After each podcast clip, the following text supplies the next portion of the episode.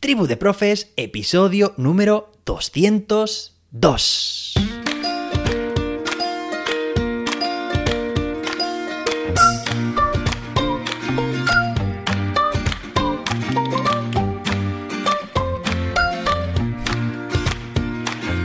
Hoy es martes, día 25 de octubre de 2022. Hoy celebramos el Día Mundial de la Ópera y el Día Mundial del Karate. Así que desde aquí envío un fuerte abrazo a mi senpai, a mi sensei Bartolo. Claro que sí, él fue mi profe de karate cuando era un niño y un adolescente. Bueno, espero que ayer tuvieras un día de agradecimiento, que agradecieras a todos y a todas las que te encontraras por tu día, por tu camino, porque ya sabes que ayer hicimos un episodio especial de agradecimiento y fue muy terapéutico. Oye, lo bien que nos sentó, ¿verdad? Bueno, espero que así fuera. Y hoy tenemos un episodio muy interesante porque te resumo la Lombloe sin mirar. Sí, se me ha ocurrido este título, yo creo que al final lo voy a dejar así, sí. Sin mirar me refiero a que no voy a leer ningún texto legislativo, no voy a leer ningún decreto, real decreto, no me voy a referir a, la ley orgánica tampoco, no voy a leer ninguna presentación, sino simplemente te voy a resumir la LOMLOE, o mejor dicho, a ver, también sería demasiado ambicioso abarcarlo todo de pe a pa, pero sí que me voy a centrar en los principales elementos, en esa terminología que debemos dominar por completo para diseñar, para programar nuestras situaciones de aprendizaje, que alguna de esta terminología ya la conocemos, pero otra es novedosa. No estaba antes de la LOMLOE y viene como novedad, ¿vale? Bueno, entonces vamos a centrarnos, como te comento, en estos elementos, en estos mm, elementos básicos que tenemos que dominar, ¿vale? Otro día, si queréis, nos podemos centrar en otros. Y de hecho, ya sabes que eh, la LOMLOE, en sus diferentes documentos, definen entre los primeros pasos, en los primeros párrafos, capítulos, lo que hacen es definir muy bien estos conceptos para que se entiendan. Pero, ¿sabes lo que pasa? Que muchas veces de nada sirve leer directamente, sino parafrasearlo, decirlo con tus propias palabras, incluso Vamos a meter por ahí alguna metáfora también o alguna analogía para que sea más fácil de digerir y de entender. Si quieres puedes tomarte nota, pero creo que no va a hacer falta. Ahora me dirás. Bueno, en primer lugar tenemos los objetivos. Pero en este caso los objetivos no se refiere en la LOMLOE a los objetivos de aprendizaje. Se refieren a los objetivos generales de etapa. Es decir, hay unos objetivos para infantil, otros para primaria, otros para secundaria, para bachillerato. Cada etapa tiene sus objetivos que deben cumplirse al culminar o al finalizar dicha etapa. ¿De acuerdo? Bien, pues esos son los objetivos. Recuerda, los objetivos generales de etapa. Por ejemplo, en primaria se empiezan a trabajar en primero de primaria y en sexto deben estar ya adquiridos, ¿vale? No corresponden a una asignatura o a una materia o algún área en concreto, sino que son objetivos, como digo, generales. Importante esa palabra, ¿vale? Si quieres que los de alguna forma los abreviemos, pues OGE, objetivos generales de etapa. Venga, vamos con el segundo concepto que tiene que ver, pues, cómo no, con el concepto de competencia. Pero competencia, vamos a ver que hay dos tipos, ¿vale? En la, en la LOMLOE aparecen dos tipos de competencias. Por una parte, las competencias clave. Son ocho. Esta vez son ocho. Y bueno, todas estas competencias no son nada nuevo. Ya se instauró este sistema competencial de evaluación y de aprendizaje competencial en el año 2006 con la LOE. Fijaos que ha llovido bastante desde entonces, ¿vale? Y en unas comunidades pues está más instaurado que en otras, es cierto. Pero está claro que debemos trabajar, evaluar competencialmente. En base a unas competencias clave, que, mirad, podrán ir siendo distintas, o sea, podrán ir modificándose en el tiempo, porque al final la sociedad también va cambiando, entonces las competencias necesarias, pues también, ¿vale? Pero en este caso las competencias clave son 8, ya te dejé un episodio si miras atrás en el listado de episodios de este podcast, verás uno en el que nos centramos en estas ocho competencias clave, pues está desde la competencia en comunicación lingüística, la competencia plurilingüe, la competencia ciudadana, eh, emprendedora, hay ocho en total, ¿vale? Te remito a ese episodio, además te lo dejo en las notas de, de este mismo episodio. Y fijaos, porque aquí va a aparecer un primer o mejor dicho, un segundo nivel de profundidad. Hasta ahora solo hemos dicho objetivos generales de etapa y competencias clave, que de nuevo, igual que los objetivos, son, podríamos decir, transversales. Es decir, se trabajan desde todas las áreas, desde todas las materias. En el caso de la competencia en comunicación lingüística, se trabaja en la asignatura de lengua castellana y literatura, si estamos, por ejemplo, en primaria, ¿vale? Pero también se trabaja desde las matemáticas, también se trabaja desde la educación física, también se trabaja desde el conocimiento del medio. ¿Por qué? Desde todas las áreas. ¿Por qué? Porque en realidad son competencias muy generales y desde las, o sea, digamos que no son específicas, que son las que vienen ahora a continuación, y porque desde todas las asignaturas, desde todas las áreas, hay una parte de comunicación. Estarás de acuerdo conmigo, ¿verdad? Igual que también debe haber una competencia digital en todas las áreas o una competencia, pues, de, de emprendimiento, ¿vale? Emprendedora. Seguramente en algunas áreas pienses que se trabaja o se suele trabajar más unas competencias y otras, ¿vale?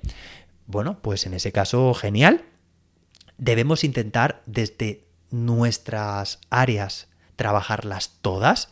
Y es cierto que luego los equipos en cada centro, los claustros, los equipos de etapa, pues también se tendrán que poner de acuerdo en qué pesos les dan a cada una de las competencias clave dentro de cada asignatura, es decir, la aportación de cada competencia de cada asignatura para cada una de las ocho competencias clave. ¿Vale? A ver si se entiende eso. Yo desde matemáticas voy a trabajar mis situaciones de aprendizaje y mi alumnado va a ir desarrollando una serie de competencias. ¿De acuerdo? Entre ellas la competencia en comunicación lingüística, la competencia, como te estaba diciendo, emprendedora, la competencia ciudadana, la competencia, todas las ocho competencias. Desde todas las asignaturas se trabajan todas las competencias y lo que habrá que decidir para finalmente emitir un informe del perfil de salida, perfil competencial de cada estudiante, ¿vale? Que es otro de los términos también que entran en juego, es decidir qué peso tiene cada competencia clave dentro de cada asignatura para finalmente poder computarlo y que salga de ahí ese perfil de salida. Aprovecho para decir que el perfil de salida es precisamente eso, ¿verdad? Es de cada alumno, a final de cada etapa, sexto de primaria, cuarto de la ESO, perfil de salida, perfil, eh, eh, perfil de salida, así como estamos diciendo, sería eh, ese, esos niveles de cada una de las competencias, y es si está superada o no, si es alto, medio, bajo, pues cómo ha terminado la etapa dicho alumno o dicha alumna en función de cada uno de esos perfiles, ¿vale? Y cada uno de esos, de esas competencias que allí se muestren vendrán de una información que vienen de todas las asignaturas, ¿vale? Venga, repetimos. ¿Vale? Vamos a recapitular porque así se entiende todo mejor. Hemos hablado de los objetivos generales de cada etapa. Por otra parte, de las competencias clave, que son ocho, y ya no te voy a decir más de las competencias clave, que ya te he dicho bastante, pero que a su vez está muy relacionado con el perfil de salida, el perfil competencial de salida. ¿De acuerdo? Bien, pues ahora si entramos, si bajamos un nivel, claro, las competencias clave son ocho, pero son bastante amplias, cada una de ellas. Entonces, para que realmente sean operativas y nos den una información más concreta, cada una de las competencias clave se divide, se distribuye, se organiza en varios descriptores operativos. ¿De acuerdo? Te repito, cada competencia clave se divide en varios descriptores operativos. Pueden ser más o pueden ser menos, pueden ser 3, 4, 5, ¿vale? Cada competencia en función de los que necesite. Y son una información mucho más detallada, mucho más vertical, mucho más concreta que las competencias clave. ¿De acuerdo? Repito, competencias clave se divide en varios descriptores operativos. Bien, pues si has entendido esta, esta organización, ahora te voy a explicar lo siguiente, que es de forma análoga a las competencias clave, también están las competencias específicas.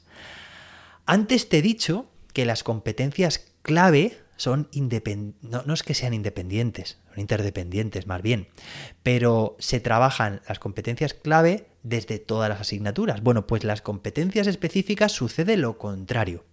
Y es que cada área o cada materia tiene sus competencias específicas. Por ejemplo, matemáticas, tanto en primaria como en secundaria, tiene o está compuesta de ocho competencias específicas de qué? Del área de matemáticas. Estas sí que son propias y exclusivas de cada área. ¿Vale? Una competencia específica de matemáticas tendrá que ver con el tema de la resolución de problemas, otra con el tratamiento de la información.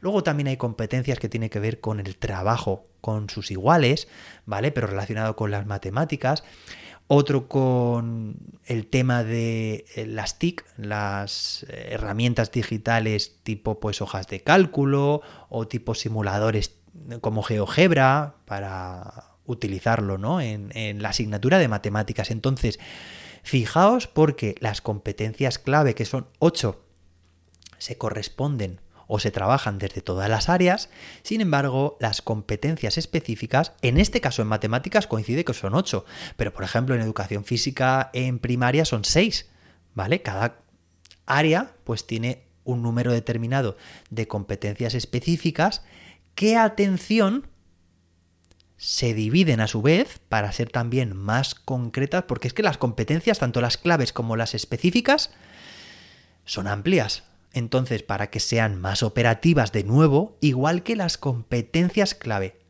se dividían o se organizaban en varios, cada competencia clave en varios descriptores, en este caso, cada competencia específica de cada área se organiza, se divide en varios ¿qué? Criterios de evaluación. Esto es bastante, bastante sencillo y te sonará muchísimo porque los criterios de evaluación vienen ya desde lejos. ¿vale? No es nada nuevo para nosotros. Lo que sí que tenemos que saber con la LOMLOE es que los criterios de evaluación, si ahora vamos en el sentido contrario, se organizan, varios criterios de evaluación están relacionados con una misma competencia específica. Por ejemplo, en matemáticas de primaria hay 8 competencias específicas y si no recuerdo mal, creo que son 30 criterios de evaluación. ¿Vale? Entonces, pues hay competencias que tienen cuatro criterios de evaluación y otras competencias específicas que tienen tres o que tienen dos. Pero en total, pues todos son criterios de evaluación que yo tengo que trabajar. Esto además la LOMLOE lo marca en función también de la comunidad autónoma, lo marca más o lo marca menos. En este sentido yo agradezco que se marque bastante, porque a veces luego los docentes mm, vamos un poco más perdidos. Entiendo también la autonomía de los centros, el nivel de concreción de los equipos, que también está muy bien y yo es algo que no me canso de repetir, ¿no? Que los centros educativos tenemos el último nivel de concreción. Bueno, último o penúltimo si vamos a nivel de aula, ¿no? Pero que tenemos también margen de maniobra, que cuando estamos con la ley, no es que la ley vaya a misa, es que sí, sí, en realidad va a misa, ¿vale? Pero que nosotros tenemos un margen para secuenciar esos criterios, para filtrarlos, seleccionarlos, darles más peso a unos u a otros. Me refiero a los criterios de evaluación, ¿de acuerdo? Y a las competencias específicas, por consiguiente, ¿vale? Los criterios de evaluación debemos utilizarlos en nuestras situaciones de aprendizaje para evaluar los aprendizajes de nuestro alumnado, por supuesto. ¿Vale? Venga, Último, última recapitulación que hacemos y ya vamos con esto hasta el final. Hemos hablado de los objetivos generales de cada etapa. Hemos hablado de las competencias clave, las ocho que hay para todas las etapas. Y de los descriptores operativos. Y hemos hablado también de las competencias específicas de cada área y de los criterios de evaluación, ¿vale? Que es la analogía. Competencias clave se dividen en criterios, en descriptores operativos y las competencias específicas en criterios de evaluación. Te he comentado también qué es el perfil de salida y solamente falta por ver qué son los saberes básicos y las situaciones de aprendizaje. Mira, vamos con la segunda porque es muy fácil y ya también hemos hablado sobre en un episodio sobre las situaciones de aprendizaje. Así que también te lo dejo en las notas del episodio, pero no hace falta que vayas muy atrás, que lo vas a encontrar seguro. Situaciones de aprendizaje son esos contextos que recreamos en el aula, que son reales, que son cercanos a la vida de nuestros estudiantes, que son útiles para ellos y que conectan con su interés, con, digamos, con el área también que estemos trabajando y que permiten desarrollar un aprendizaje competencial. Bueno, hay muchas más cosas también, ¿vale? Pues pero son, son, consecuencias de todo lo que te he comentado ya antes, ¿de acuerdo? Tema de coeducación, tema de trabajo con las TIC y demás. Y finalmente nos falta por ver qué son los saberes básicos, que son tanto los conocimientos como las habilidades y actitudes necesarias para desarrollar las competencias. A ver, a ver, que esto cuesta un poco y claro, como se hace una asociación directa entre, las, entre los saberes básicos y los contenidos de las antiguas leyes educativas, parece que lo que toca evaluar son los contenidos, ahora qué pasa con los criterios, bueno, pues es que básicamente los saberes básicos, si tienes esa idea de contenidos, es lo que se pone en movimiento a través de las competencias para que se produzca el aprendizaje. Es decir, un saber básico puede ser en matemáticas la suma y la resta, o la multiplicación y la división, ¿vale? Pero no se está evaluando directamente que un alumno sepa sumar y restar, sino que ese conocimiento lo ponga en movimiento lo aplique en situaciones, en contextos, lo extrapole, lo analice, lo evalúe, lo cree. Fijaos que aquí estamos hablando también de la taxonomía de Bloom, otro episodio también que dedicamos. Y en definitiva, desarrolle esas competencias gracias a ese conocimiento también que ha entrado en juego. ¿De acuerdo? Bueno, de esto podríamos hablar mucho más, porque de hecho la formación que tuve este pasado fin de semana que te comenté ayer, estuve dedicándole bastante tiempo a estos elementos y sobre todo a esa diferencia que había entre, entre las competencias específicas, criterios de evaluación y los saberes básicos. Mirad, hay comunidades autónomas que han establecido ya esa relación en sus decretos o en sus documentos puentes. En este caso, aquí en la comunidad valenciana, pues no ha sido así. La comunidad ha decidido hacer, eh, digamos, establecer unas pautas bastante más versátiles. Y ese documento puente, que lo que hace también es organizar la información y asociar o relacionar los criterios de evaluación con los saberes básicos, algo que nos orienta y nos facilita mucho la vida a los docentes para elaborar nuestras situaciones de aprendizaje, pues en este caso en la comunidad valenciana lo ha realizado pues una, un grupo de, docentes muy comprometidos con la educación. Yo conozco, bueno, pues personalmente a uno de ellos, pero también pues referencias a otros. Escuela de maestros, ¿vale? Eh, que de hecho, ya para ir terminando este episodio, es la cuenta que hoy te recomiendo, arroba escuela de maestros, ¿vale? En Instagram también tienen canal de YouTube. Escuela de maestros.es es la web que te recomiendo también, ¿vale? La URL es esa. Y ahí vas a encontrar mucha información de calidad. Desde aquí un abrazo, Guillermo, David y bueno, al resto del equipo pues no tengo el placer de conocerlo, pero muchísimas gracias por vuestro trabajo, por crear estos documentos puente tan necesarios en educación, aquí por lo menos en la comunidad valenciana han sido toda o todo un salvavidas y espero que os haya gustado este resumen de la LOMLOE sin mirar. Nos escuchamos mañana, mm, iba a decir viernes, pero mañana el miércoles con más y mejor. Hasta entonces, que la innovación te acompañe.